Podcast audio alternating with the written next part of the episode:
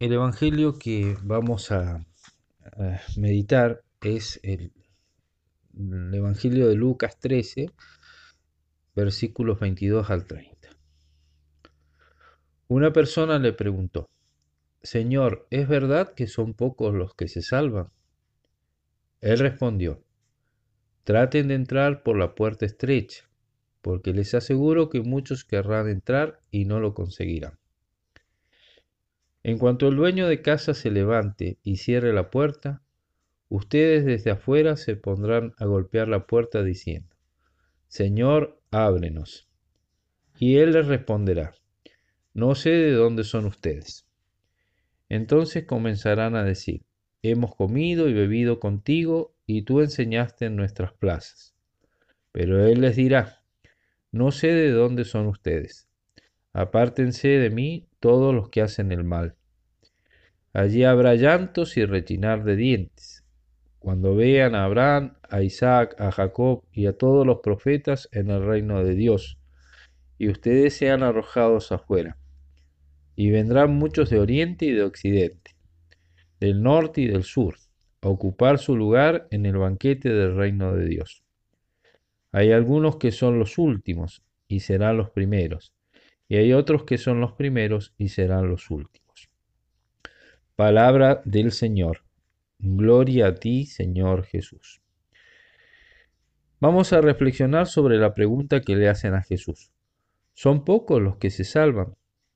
Jesús no responde ni sí ni no, pero podríamos conjeturar por lo que dice que son pocos los que se salvan.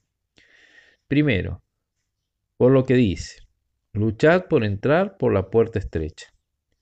Otras versiones dicen, esfuércense por entrar, traten de entrar, procurad entrar, esforzaos para entrar, esfuércense vigorosamente para entrar. El griego dice agonipsete.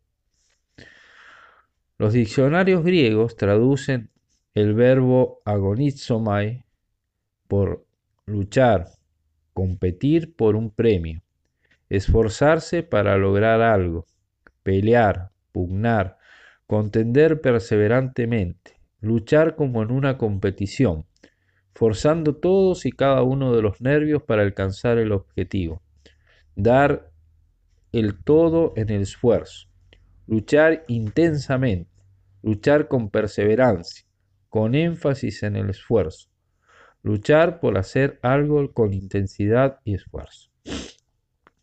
Habla de la puerta estrecha, es decir, una puerta que tiene su dificultad para entrar. ¿Cuál dificultad? La estrechez. Así dice de la puerta estrecha en otro lugar.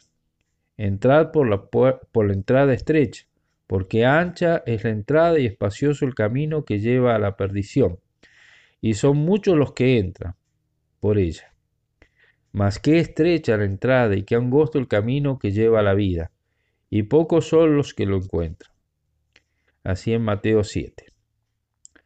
Segundo, os digo, muchos pretenderán entrar y no podrán. Muchos pretenderán entrar y no podrán, es decir, muchos se quedarán fuera. Muchos fuera, en consecuencia, pocos dentro. Podría ser muchos fuera y muchos dentro, pero parece tomarse del todo. Por un lado muchos en proporción a pocos. Tercero, porque incluso muchos cercanos a Jesús que han tenido un trato cercano y hasta amistoso con Jesús van a quedar fuera algunos que lo han oído predicar en sus plazas y otros que han estado a la misma mesa con Jesús. Es más probable que se salven los que han estado en comunión con Jesús que los que no han estado conociéndolo. Pero si muchos íntimos no se salvan, menos aún los que no son íntimos. Es cierto que los que tienen ignorancia absoluta no son culpables de no seguir sus enseñanzas, pero los que tienen ignorancia salvable y no han seguido sus enseñanzas son más culpables, y más aún sus íntimos, si no han cumplido sus mandatos.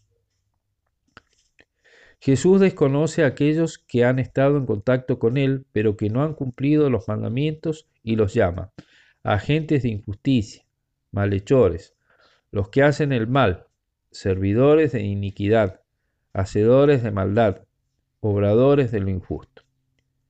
Cuarto, estos amigos de Jesús, pero que han obrado el mal, quedan excluidos del reino y van al infierno. Cuando veáis a Abraham, Isaac y Jacob y a todos los profetas en el reino de Dios, mientras a vosotros os echan fuera, es decir, fuera del reino. ¿Y dónde? Allí será el llanto y el rechinar de dientes. Clara alusión al infierno. Quinto, por otros pasajes como, ¿y quién se podrá salvar? Respondió, lo imposible para los hombres es posible para Dios. Lucas 18.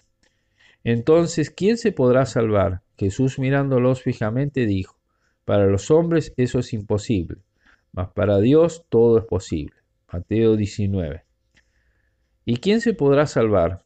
Jesús mirándolos fijamente dice, para los hombres imposible, pero no para Dios, porque todo es posible para Dios. Marcos 10. En estos pasajes Jesús hace referencia al apego a las riquezas como obstáculo para salvarse. Y el apego a las riquezas es la tentación diabólica con la que Satanás hace caer a muchas almas, según San Ignacio. Es decir, que son muchos los que no entran al cielo por el apego a las riquezas. Es condición para salvarse la pobreza de espíritu. Bienaventurados los pobres de espíritu, porque de ellos es el reino de los cielos. Mateo 5. Sexto, las revelaciones privadas de la Virgen enseñan que son muchos los que van al infierno. Así, por ejemplo, la Virgen de Fátima hace ver a los pastorcitos que las almas que caen en el infierno se parecen a copos de nieve. Para concluir, Parece que son pocas las almas que se salvan y muchas las que se condenan. Sin embargo, como dijimos al principio, Dios quiere que todos los hombres se salven y por tanto nos dará todas las gracias que necesitamos para que lleguemos al cielo. El cielo es un don de Dios y por eso tenemos que pedirlo. Tenemos que rezar pidiendo la perseverancia final. Todo es posible para Dios, decíamos. Por tanto, puede salvarnos si se lo pedimos. Es necesario primero que queramos salvarnos, con una voluntad de primer binario, es decir, una voluntad firmísima, una voluntad determinada y que pongamos mucha fuerza en buscar la salvación. Decía Santa Teresa de Jesús de esta voluntad y de este esfuerzo. Cito, ahora tomando a los que quieren ir por él y no parar hasta el fin, que llegar a beber de esta agua de vida. ¿Cómo han de comenzar? Digo que importa mucho, y el todo, una grande y muy determinada determinación de no parar hasta llegar a ella. Venga lo que viniere, suceda lo que sucediere, trabájese lo que se trabajare, murmure quien murmurare, siquiera llegue allá, siquiera se muera en el camino, o no tenga corazón para los trabajos que hay en él, siquiera se hunda el mundo, así en el camino de perfección. Pero el esfuerzo no es tan grande que no podamos realizarlo, porque Dios nunca nos va a pedir un esfuerzo mayor que el que podamos poner. Él quiere nuestra salvación y nos va a ayudar a alcanzarla. No pensemos mal de Dios. No pensemos que es alguien que quiere ponernos obstáculos insalvables que no nos permitan alcanzar el cielo. Por el contrario, al que es fiel a Dios, el esfuerzo se le hace liviano. Mi yugo es suave y mi carga ligera. Mateo 11. Y Dios pone en esta empresa todo su poder, su amor y su fidelidad. Le preguntaron una vez a Santo Tomás de Aquino, ¿Qué hay que hacer para llegar al cielo? Y él respondió, quererlo. El resto lo pone Dios.